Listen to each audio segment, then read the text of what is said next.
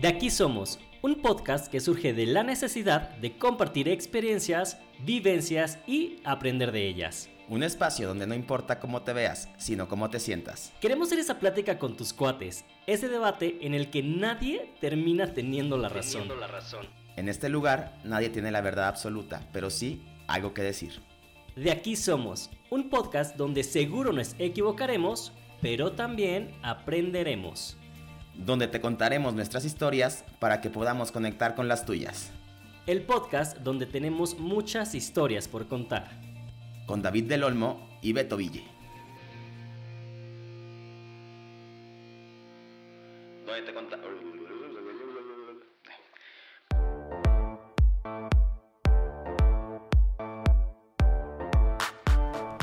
Hola, hola, bienvenidos a un episodio más de, de Aquí Somos Podcast. En esta emisión tenemos muchos cambios, mucha buena información y estaremos eh, platicando con David Del Olmo. Bienvenido. Volvimos, volvimos. Estamos de vuelta. Miren, estamos de vuelta. Para los que sigan el podcast desde hace mucho tiempo, dirán, ya nos habíamos librado de él y regresó. Pues miren, es para lo que alcanza. Es lo- para lo que alcanza. Yo cobro barato, entonces dijeron, retáchalo. Mala, hier- ma- mala hierba nunca muere. Para Mira, la llama nunca muere. Y para los que son nuevos, bienvenidos a, a- a este podcast. Soy David del Olmo. Miren, mejor me evito la, la- la presentación y ya poco a poco nos iremos y eres de conociendo. casa, entonces al Sí. final a, los que todavía no te conocen se darán cuenta si buscan un poquito más atrás que por ahí Anda. aparece ese rostro angelical en... en-. Eso iba a decir, si me quieren conocer más a fondo, váyanse a ver. De aquí Así. somos de ese. temporada 1 y. Ándale, y ahí ya me ven. Oye, y, y, pues aprovechando y, y tomando en cuenta tu regreso y tu evolución en todo este tiempo, pues al final quisiera que platicáramos un poco respecto a cómo estamos acostumbrados a romantizar todo y a llevarlo como a cierto punto de toxicidad.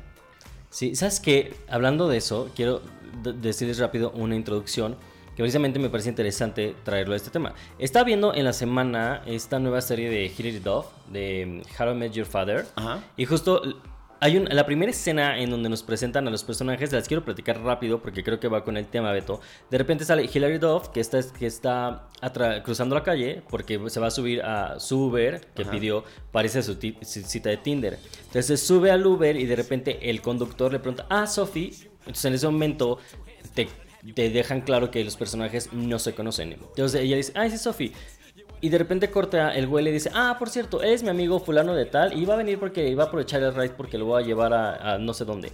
Entonces esta niña en lugar de sacarse de dónde es como de, ah, ok, ¿y a dónde vas a aprovechar el viaje? No sé qué. Y de repente empieza esta dinámica y que de repente ya se estaban contando sus vidas y entonces termina el viaje de Sophie, que es Hilary Duff, se baja y entonces el amigo este le dice al, conductor, te gusta, ¿verdad?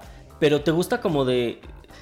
Somos amigos desde hace siete años y te gusta Sophie, ¿verdad? Ya me, ¿Sabes? Ok. Y entonces me di cuenta y dije, sé que es ficción, pero una situación como esa en la vida real, y, y sobre todo en estos tiempos, ¿te imaginas que alguien se suba, o hablando este, de una mujer se sube a un Uber, de repente el conductor le diga, ah, vengo con un amigo que voy a llevarlo. Entonces dije, mm, eh, ¿por qué? Sí. Eh, o sea, esa Qué situación, exacto. Qué peligroso, Exacto. sí. En la vida real, esa situación sería bastante peligrosa y no sería nada cómico ni romántico. Sin embargo, estamos acostumbrados a que esas situaciones, por ejemplo, las romanticen y al rato sea como de, ay, cómo me encantaría subirme un Uber y entonces... Y que pasara y que me encontrara al príncipe azul. Anda, Que no va a pasar. anda. Entonces, creo que ese es buen, eh, es buen ejemplo del cómo se romantizan situaciones que en la vida real se harán o peligrosísimas o no pasan o te sacarías muchísimo de onda. Y es que estamos muy acostumbrados a romantizar todo. Justa, justamente eh, platicaba hoy con un, con un amigo de cómo romantizamos todo tipo de relaciones. Laborales, amorosas, amistosas, eh, familiares. Y se vuelve eh, un poco un tema enfocado muy, muy hacia... mm, voy a repetir esa parte porque mis bolas. Y se vuelve como, como un tema enfocado hacia cierta carencia que tenemos por, la- por el tipo de educación que, que nos han dado. Al final, nuestra generación estamos muy acostumbrados, como estábamos muy pegados al tema televisión, películas eh, de Disney y, Mm. y- y todas las teleseries, novelas, como le quieran llamar, a romantizar cada una de las acciones que ocurrían dentro de los largometrajes o las, o las teleseries y pensar que a partir de ahí nosotros íbamos a tener una vida o una eh, relación totalmente rosa. Entonces creo que es importante que tomemos en cuenta cómo nos fueron educando para romantizar todo y ahora en una vida adulta, digo, los que somos adultos, los que están en camino, pues se irán dando cuenta poco a poco, cómo podemos eh, disminuir toda esta intención que traíamos de la mano de las teleseries, de las películas, de, la educación que, se nos inculcó, ¿no? Porque, por ejemplo, yo recuerdo mucho eh, una, una novela que me gusta que era rebelde y como había un personaje. Amamos. Pero la otra. La, Bueno, a mí la nada más sí me gustó. Eh. Sí, ah, yo no la vi. Este, es, muy actual. Pero, pero bueno, regresando al, punto, había un personaje eh, en, en, específico que era Alma Rey, la mamá de Roberta, Pardo, Roberta Pardo, que todo, todo en su personaje estaba sumamente eh, romantizado el cómo se comportaba, cómo romantizaban que fuera una persona, podríamos, podríamos pensar que es hueca, aunque no lo era. Claro. Y cómo todos sus conflictos amorosos, eh, interrelación con su hija, muy metida en que estoy preocupada por mi carrera, claro, pero entonces eh, yo dejo que mi hija se comporte conmigo de cierta forma. Exacto. Y eso conllevaba que las relaciones de Roberta en su momento, pues eh, fueran un tanto tóxicas, tanto con compañeros y, o como con el que era el personaje su novio. Y a partir de ahí, yo me acuerdo mucho que, que, chavillas de mi generación y de la escuela, pues decían, no, claro, es que si Roberta pudo pasar esto, pues porque a mí no me pasa. Porque ella sí terminó con este güey que era con el que quería desde el principio. Entonces al final estamos como dándonos cuenta digo ya ahora que, que cruzo la, tercera línea de edad. Ah, sí. este. Pero por nadita, por nadita. por nada. que, que, al final. Todas estas series, que está bien ese entretenimiento, pues nos fueron acercando a romantizar cosas y toxicidades que no deberían de haber sido. Es que sabes qué es lo que creo eh, que justo lo mencionabas hace rato. Nosotros crecimos con una educación sentimental en las novelas en la que si no le sufrías, no era amor. Sí. Y hay varias series de televisión que si tú las analizas como así a lupa, hay demasiadas cosas que se romantizan respecto a las relaciones sentimentales. Sí. Entonces, ese, ese, punto que tocas es súper interesante porque, por ejemplo, ahora lo de Alma Rey, yo nunca me había puesto a pensar que tienes toda la razón. O sea, se normalizaba el que la hija tratara mal a la mamá, se normalizaba el que la mamá fuera sumisa, se normalizaban un montón de situaciones que después te llevaban a decir, ah, es que yo quiero ser como. Claro. Y, y, en la misma serie había otro, otro tema por ahí que va como más por el lado físico. Y era cómo se romantizaba y cómo al mismo tiempo eh, hacían sentir mal a la gente que no estaba en estándares de belleza físicos. Por ejemplo, Selina Ferrer. Ya me quedé en rebelde. Pero, pero, pero. Este es de rebelde, y ni modo. pero, pero también, o sea, era, es otro claro ejemplo. O sea, finalmente, mucho del maltrato que la gente eh, sufría por apariencia física venía porque ahí se permitía que hubiera cierto maltrato y no lo veían mal porque era una broma. Y de repente se romantizaba, no solamente ahí, sino en otros contenidos visuales, eh, el, eh, cómo, el bullying o el body shaming estaba bien visto hace 15 años. Claro, sí. Pero, pero justo, pues al final crecimos con eso, crecimos pensando que si yo a mi amigo le decía gordito o le decía gordita o cualquier cosa que hablara respecto a apariencia física, a ellos no les iba a afectar, por un lado, mientras que por el, lado contrario, en la serie nos mostraban también como, como si eh, les llegaba como a, generar cierto, cierta molestia, pero a los perfiles que eran estéticamente atractivos. Y, creo que mucho de lo que traemos de arrastre de complejos físicos es por esta romantización de una dieta, de tu apariencia, de cómo se tiene que ver a alguien, de por qué justo eh, las películas te muestran a un príncipe azul? ¿Por qué los programas de televisión, no hablo de, series, sino programas en general. Te muestran a un conductor que es eh, que va con cierto estándar físico, con cierta presencia, con que digo, día con día se va como modificando y, y vamos reduciendo como toda esta mm, co- co- como, como todo este, este back que traíamos de, de hacer menos a la gente sin darnos cuenta. Sí, 100%. Es que tienes toda la razón. O sea, en realidad eh, creo que to- o sea, todo lo que, lo que dices justo lleva a eso. Al decir, crecimos tan así que no solamente lo romantizamos, sino también que lo normalizamos. Y hay varias cosas en donde sí tendríamos que poner mucha atención, porque hay muchas, digamos, red flags en romantizar y normalizar cosas. Tan solo, por ejemplo, la canción esta de El amar y el querer. Hay una estrofa que dice, el amar y el querer no es igual. Amar es sufrir, querer es gozar. Entonces, ¿qué, Sí, sí. qué nos está diciendo, güey? Que entonces si no sufres, no amas. Y esta plática la he tenido mucho, mucho con varios amigos míos, pero con ustedes no. Entonces la voy a volver a tocar en este podcast. no te vayas tan lejos. Sex and the City. Sí. Este, no, les voy a ser sincero, no soy fan, no soy tan sabiendo de esa serie, pero por las pláticas que he tenido, entiendo que esta relación de Carrie, ¿se llama? Carrie, sí, con Vic. con Vic, es una relación tóxica, es una relación donde se dañan, es una relación Los que... dos. Los dos. O sea, ahí no es dos. de qui- quién daña a quién. Ahí, Ah, ahí no. están como parejos. Ah, yo siempre he dicho, una relación no hay víctima ni victimario, ¿eh? O sea, para Sí. que te hagan necesitas que te dejes. Y para hacer necesitas que el otro se deje. Entonces, no. Pero justo tengo un amigo que se me está viendo, te mando un saludo, sabes quién eres. Él me decía, ay, es que yo sí quiero una relación así porque al final el amor triunfa. Y al final sí están juntos. Y era como de, ¿Quién te ha hecho tanto daño, amigo, que no sé quién eres? ¿sabes quién le echó tanto daño? Sex and the City.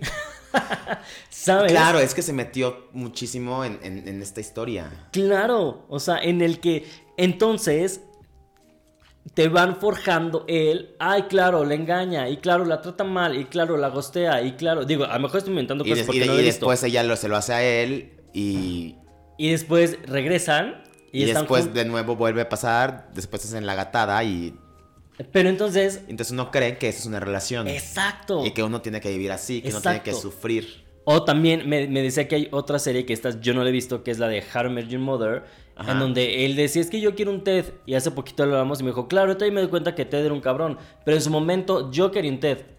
Y entonces a lo mejor cuando estabas más chavito y viste esa serie, tú creaste un TED porque estás buscando un TED. Y ahorita ya a tus 30 tantos te das cuenta y dices, güey, eh, es que era un cabrón. Pero la industria te hace creer. Y nos daña demasiado, porque incluso en O vida sea- real uno eh, romantiza relaciones de amigos.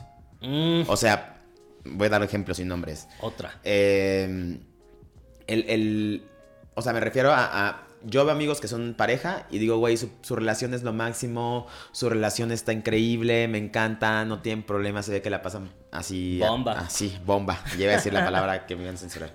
La pasan bomba. Porque es lo que evidentemente yo veo. Y Claro. entonces yo los tengo en un pedestal. Tal Ajá. cual. O sea, esa relación para mí va a ser lo máximo. ¿no? Ajá.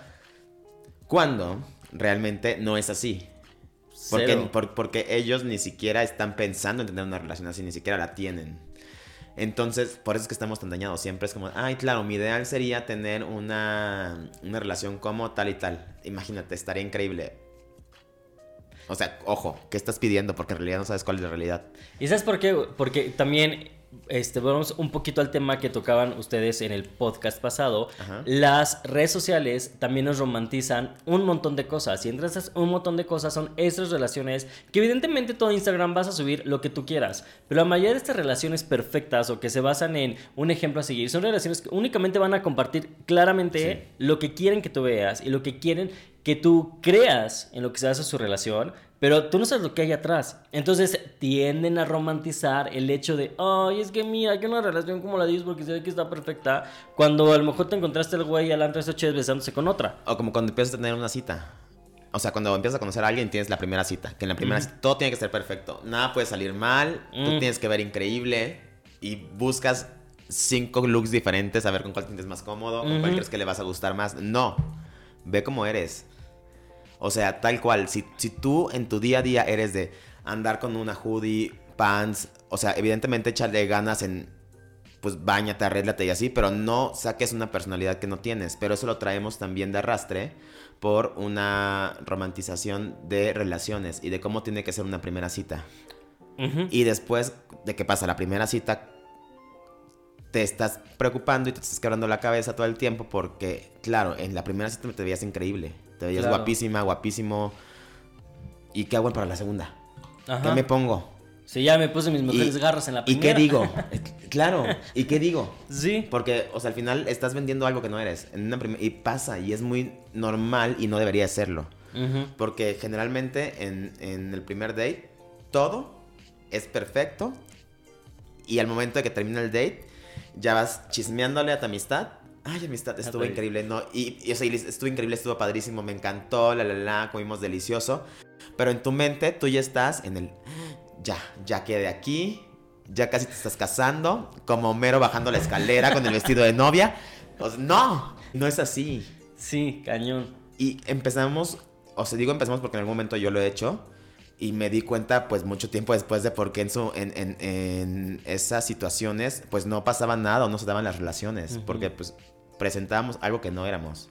Nos o sea, estamos tan acostumbrados a, porque es lo que consumimos, o sea, al final hay una disminución de contenidos así y la educación ha cambiado, pero pues al final es a lo que estamos acostumbrados. Sí.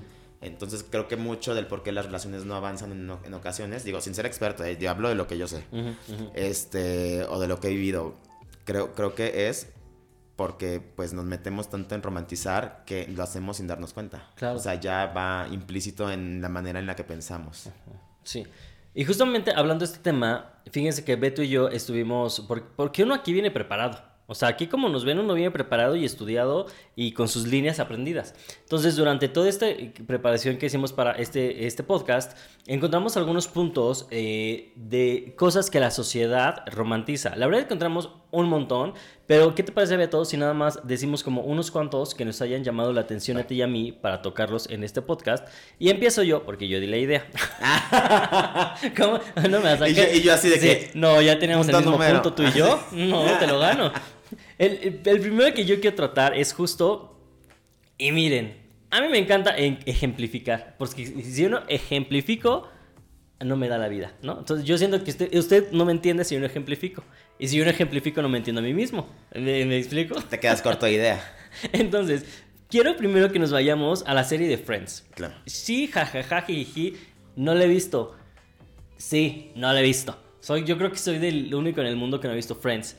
Entonces, Friends nos romantiza las relaciones de amistad, ¿no? Entonces encontré algo muy padre que decía que eh, romantizar, responder, responder por los amigos, pase lo que pase. Y escuche esto usted, escuche. Responder por tus amigos pase lo que pase, incluso cuando han hecho algo malo. Por ejemplo, si mi amigo engaña a su pareja y espera que mienta por él si su pareja me llama y pregunta dónde está, no voy a mentir por ti y tu mal comportamiento. Eso también es una súper romantizada, porque tengo el mismo amigo de hace rato. Ve series en donde los amigos y la reunión y, y entonces él decía, es que yo quiero que hagamos un grupo de amigos así, porque yo quiero que seamos así de unidos. Y es como de, no pasa. O sea, digo, quien lo tenga, qué cool. Pero es otra vez romantizar estos grupos de amigos que tal vez en la vida real no hay, güey. Y que una situación mala como la que les puse ejemplo, la televisión la romantiza como tú tienes que ser ese amigo que tienes que mentir por tu otro amigo, porque eso hacen los verdaderos amigos. Y tal vez en la vida real eso es como de, es que no, chavo. O sea, eso está mal. Yo siempre he dicho, no hagas lo que no te gustaría que te hicieran. Y entonces, la tele nos hace romantizar que tenemos que ser esos amigos.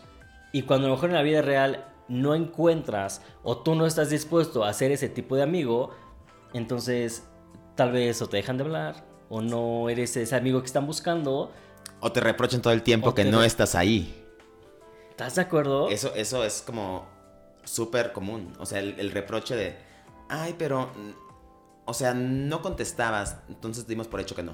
Pues, o sea, yo, yo pienso que para ser amigo no tienes que estar todo el tiempo encima de las personas. Los amigos están cuando tienen que estar y llegan en el momento adecuado. No es, es o sea, eh, citando a Susana Zabaleta, yo no soy, yo no soy esa clase de amiga que está, ¿cómo estás amiga? Buenos días amiga. ¿Cómo estás amiga? Hola amiga. No, yo claro. contesto puntualmente. Cuando tengo que estar estoy. Para algo, generalmente prefiero que sea para algo bueno que para algo malo. Creo que todos preferimos eso, pero cuando hay que estar uno está. Y si no es posible, pues también se dice, no se puede, no estoy. Pero es, o sea, creo que sería más fácil si dejáramos de pensar en querer tener un grupo de amigos como Friends. ¿Qué punto encontraste interesante tú, Beto? Hombres con corazones rotos. Ay, sí. Yo no, no, creo que. En general, ¿no? O sea, más que solo hombres. Sí. O, ah, es que sí, ya leí, ya, ya. ya. Sí, sí, o sea. Discúlpeme usted, ya leí ese punto. Y eh, va, va, enfocado un poco como al tema patriarcal. Mucho. Pero. Sí. Ah, ah, este punto habla un poco respecto a que solamente los hombres con el corazón roto pueden ser sanados por una mujer por otra mujer. O sea, el clavo que saca otro clavo. Ay, por favor, nunca lo hagan. Cero lo hagan. No, no, no, no. Cero lo hagan porque es contraproducente. Y caemos de nuevo en cuenta en que es parte de la cultura pop el pensar esto. Porque me remonta a, a Carrie y a Vic. Entonces, no. El, el, hecho, si tú, cabrón, tienes el corazón roto, pues encárgate de repararte tú.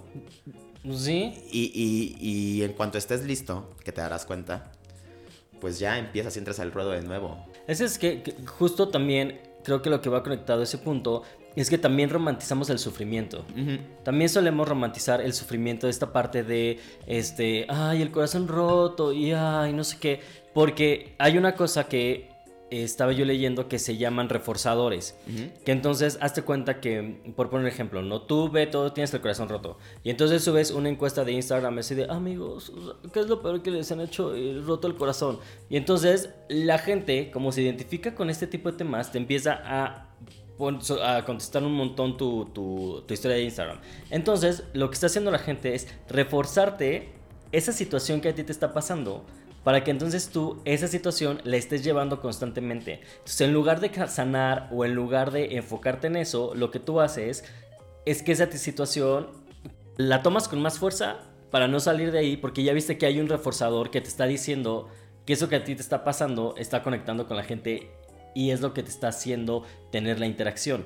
Entonces, esta cosa de romantizar el sufrimiento también nosotros solitos es por la cultura pop que hemos visto de, ay, la pobre Marimar y la pobre María Mercedes y ay, la, la víctima. Y creemos que por sufrir después todo va a estar bien. exacto, exacto. Es como después del sufrimiento viene la calma, porque seguramente va a llegar este hombre a rescatarme, va a llegar el amor de mi vida a rescatarme. Luis Fernando. Luis, Fernando, el amor a mi Fernando Colunga, así se llama, ¿no? Y entonces pasan estas cosas que no sé si tú has visto estos TikToks que mientras yo estaba pensando en decir esto, dije, creo que yo hice muy mal en haberlo hecho. Porque justo estos TikToks, no sé si has visto, que de repente es como, pon tu la canción de fondo, no es que me gusta tanto. Entonces vas señalando y de repente es como de, que no me conteste, que me ignore, que me conteste después de tres días, no sé qué, que sea tóxico. Es para mí. ¿Sabes? Sí, sí, sí, sí. Ese trend es como justo esto. Exacto. y, sí, yo lo hice. La es que una pues uno, no, Uno, quiere subirse al trend, estar de moda, volverse popular en TikTok. ¿Sabes qué es lo que es? O sea, ya cuando caes en cuenta, dices, claro, estos trends, güey, son súper tóxicos. Y son súper justo romantizar al güey tóxico, la relación tóxica, porque también parte de romantizar las situaciones es tomar algo y hacerlo cool, o hacerlo una moda, o hacerlo algo muy malo o algo malo, convertirlo en algo como padre. Entonces, esos trends de TikTok, güey, de tóxico, entonces sí es tóxico, yo lo quiero. Claro. Eso no, eso no está padre, güey. O sea, habrá quien lo tome de broma, está bien si lo toman en broma. Yo, ay, como que en, muchos temas tengo que citar a este amigo, porque, porque este amigo es igual. De repente es como, baby, es que este, este güey se ve que me va a romper el corazón porque es un cabrón, lo quiero conocer. Entonces yo ya, hay veces que yo le digo, güey, es que no sé si estás jugando o si es en serio. ¿No? sabes las ganas que me están dando de conocer a tu amigo. O sea, justo con, todo este contexto que tengo, ya quiero saber quién es. Me gustaría ir cerrando este episodio, Beto, con un tema que quisimos dejar hasta el final porque creemos que es también importante y que nos gustaría darle un poquito más de énfasis. Romantizar los trastornos mentales. Sí. Híjole. O sea, haciendo mi investigación de este tema, leí varios artículos que me parecieron súper interesantes. Y uno de ellos fue justo cómo la mercadotecnia utiliza los trastornos mentales para crear una moda, para crear una tendencia. Y justo cuántas personas se agarran de esto para romantizar trastornos mentales que son importantes, que tienen que ser tratados y que los utilizan, eh, llámense influencers, llámense eh, persona pública, lo que sea, para atraer un público sin darte cuenta de en serio las consecuencias que puedes crear al romantizar trastornos como por ejemplo la ansiedad, que hace rato les comentábamos que también romantizar cosas es hacer una moda. La ansiedad se ha vuelto una moda, cuando en realidad es un trastorno Sí, sí, sí. que mucha gente padece y está tumbada gracias a él. Sí, es justo, mucha gente dice que lo tiene y no saben. Lo, lo dan por hecho por justo algo de lo que platicábamos en el capítulo anterior. Porque siguen a, gente que le da como ciertos tips de cómo saber si tienes algo. Entonces, es este seguir una... Este punto de seguir una, una moda por, eh, por, por que alguien te lo está diciendo, que no es un especialista, más todo lo que vemos en, pues, en, en la vida real. Por ahí tenías un, un ejemplo respecto a, a unas playeras que, que hablaban de depresión y Se las cosas vamos a, a poner por aquí. por en algún lugar. Aquí. Las Miren, por ahí va a salir. o sea, hacen creer que la gente, hacen creer a la gente que lo tienen, que es algo cool y que es algo que está de moda. Ujú. Y no es así. Por ejemplo, es que estoy leyendo aquí que dice algo así como. Te lo voy a dar rápido. Es a través de estas plataformas que está creciendo la romantización de los trastornos mentales y palabras como depresión, bipolaridad, ansiedad o anorexia eh, son usadas de manera frecuente y van tomando cada vez más popularidad. El problema surge cuando tomamos estas palabras y les otorgamos una connotación positiva, consumible. Entonces le platicaba yo a Beto que estaba leyendo ya acerca de un ejemplo de una chavita que contaba que ella padecía depresión, pero depresión de estas heavy, Sí, o sea, heavy, de, de neta tuvo que tratarse con medicamentos y con doctores y que aparte tenía fobia social que le daba como mucha cosa salir a la calle y que la vieran y convivir y que un día se animó, o sea, y en su proceso ya un poco más sanada, se animó a salir a la calle y su familia la apoyó como, ay, sí, qué bueno, o sea, la familia como, oh, ya está saliendo.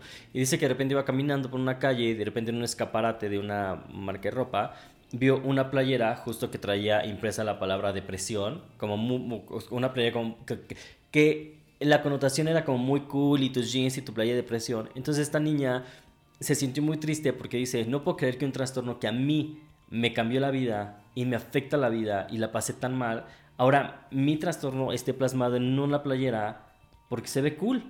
Pero no sé si, por ejemplo, esta serie de euforia o cosas así también normalicen ese tipo de situaciones. Que según yo el contexto de la serie va más o menos que aborda situaciones así. Pero que Sí, depresión, por el drogadicción. Ah, ajá, por el público que, que consume ese tipo de series que, bueno, he visto que mucho treintañero la consume, no sé. Pero, por ejemplo, gente más pequeña que nosotros que la consume, es lo que dice este artículo. Se empieza a ver esas cosas como normales. Y es muy peligroso, güey. O sea, yo leyendo, por ejemplo, este, sigo leyendo este artículo porque me parece súper interesante. Voy a poner, ver si les podemos poner la liga, La liga de aquí abajo artículos. Para que vayan a, a revisarlo. Porque, claro, o sea, dice que eh, como que el, resumes cuentas, como el, el uso indiscriminado o el mal uso de este tipo de prácticas, uno, siguen alimentando el morbo, ¿no? Y el morbo vende. Y entonces, con tal de vender, ya no te importa lo que estás usando. Y dos, en lugar de este, encontrar un consuelo, hay personas como emocionalmente vulnerables que en lugar de encontrar este consuelo, encuentran aún más motivación para hacer las cosas. Entonces, en realidad es un artículo súper interesante. Por ejemplo, también aparece aquí la película de... ¿Cómo se llama esta niña? De Emily Paris. No, te acuerdas. no, no. Bueno, eh, que hizo una película, ¿se acuerda alguno de ustedes? No sé si la viste. voy a buscar para no sí, sí, sí. con- Que este, la hacía ella de la anorexia y la bulimia. Entonces, evidentemente, el personaje que te pintaban era alguien súper flaquito en los huesos, este, tal. Entonces dicen, Y hay personas que no necesariamente lucen así. Lily Collins. Lily Collins. No necesariamente lucen así, pero tienen este trastorno. Pero entonces te están vendiendo solamente que tú, Beto, si tienes anorexia y bulimia y ves a Lily Collins y entonces ella está en los huesos, pero tú no estás así, ¿cuál es tu chip? Tengo que estar así. Porque yo tengo lo mismo que ella. ¿Y por qué no me veo así? ven la conclusión, ven lo importante que es. Evidentemente nos gustaría tocar este tema más a fondo, sin embargo, no somos expertos y tampoco este, pues, queremos mal informar. Mal informar, solamente queremos dar una, una pequeña embarradita para que alguien que quiera investigar o leer este artículo que les estoy diciendo se den cuenta que creo que ya tenemos que poner un poco de nuestra parte para dejar de normalizar ciertas acciones, ciertas tendencias, ciertas conductas, ciertos trastornos mentales que yo lo único que, que, me gustaría es que se pongan a pensar que hay personas que en serio la pasan mal, personas que neta tienen esos trastornos y les ha costado muchísimo y les está costando en estos momentos un montón extra a, la, a las personas que, que, le están pasando mal, también que tomemos en cuenta que hay personas que no lo logran. Mm. Que es súper fuerte. O sea, hay muchas personas que no lo logran, que creo que es la mayoría. O sea, que los consume la enfermedad. Y es que también ese tipo de cosas, y deja que, se, que, que los consume la enfermedad, hay gente que llega a quitarse la vida también. Y series como 13 Reasons Why se llama. Esta serie ¿De qué va? De suicidio. Una conclusión rápida, Bedo, que quieras hacer a este, a este humilde a podcast. Este humilde podcast. Esta... creo, que es bien importante que, tengamos ojos y mente abierta para analizar qué es lo que consumimos y cómo es el, cómo el consumo de, de lo que estamos trayendo a nosotros nos puede afectar de una manera positiva. O sea, yo generalmente trato de llevar todo lo positivo porque es la manera en la que construimos de una manera adecuada nuestro día a día. Eh, seamos más realistas y busquemos que cada una de las situaciones que nos van llevando, que nos van llegando, eh, sean situaciones que nos hagan crecer. Tomando en cuenta que todo es, o sea, todo lo que te pasa a ti es la realidad absoluta de lo que vives. Tú decides que esa realidad sea modificada para bien o para mal. Claro. Muy bien, Beto. Yo lo único que les dejaría es, vayan a terapia. Puedes ver cosas en la pantalla y en las series, en las películas con las que te puedas conectar y con las que puedas decir, ay, como que eso es lo que me está pasando a mí. Sin embargo, al momento en que nos damos contra la pared es cuando el final no es el mismo de nosotros como el que es en la televisión. Entonces está chido que conectes, pero date cuenta que al final del día te están contando una historia que no es verdad, te están contando una historia que simplemente lo están haciendo para vender y porque en la televisión siempre venden más un final feliz que un final real. Entonces, y vean más allá de lo que están viendo, valga la redundancia. Vayan más, o sea, más allá de esas series. Hace rato que me platicabas de la serie de Ludwika Paleta y Paulina Gott, que es como de, más allá de lo que están viendo, échense un clavado en serio de qué va la serie, cuál es el trasfondo y les juro que aprenden un montón. Entonces, esa sería mi conclusión para el día de hoy. Pues ya estamos. Y pues ya estamos. Nos quedó muy bonito este. Nos quedó bien padre, ¿verdad? Miren, nos quedó bien padre. Nos quedó bien padre. Regresé con todo. Regresé. Este, este señor viene muy recargado. ¿eh? Se fue, se fue. Intentó regresar. De principio le dijimos, ¿Aguanta? No.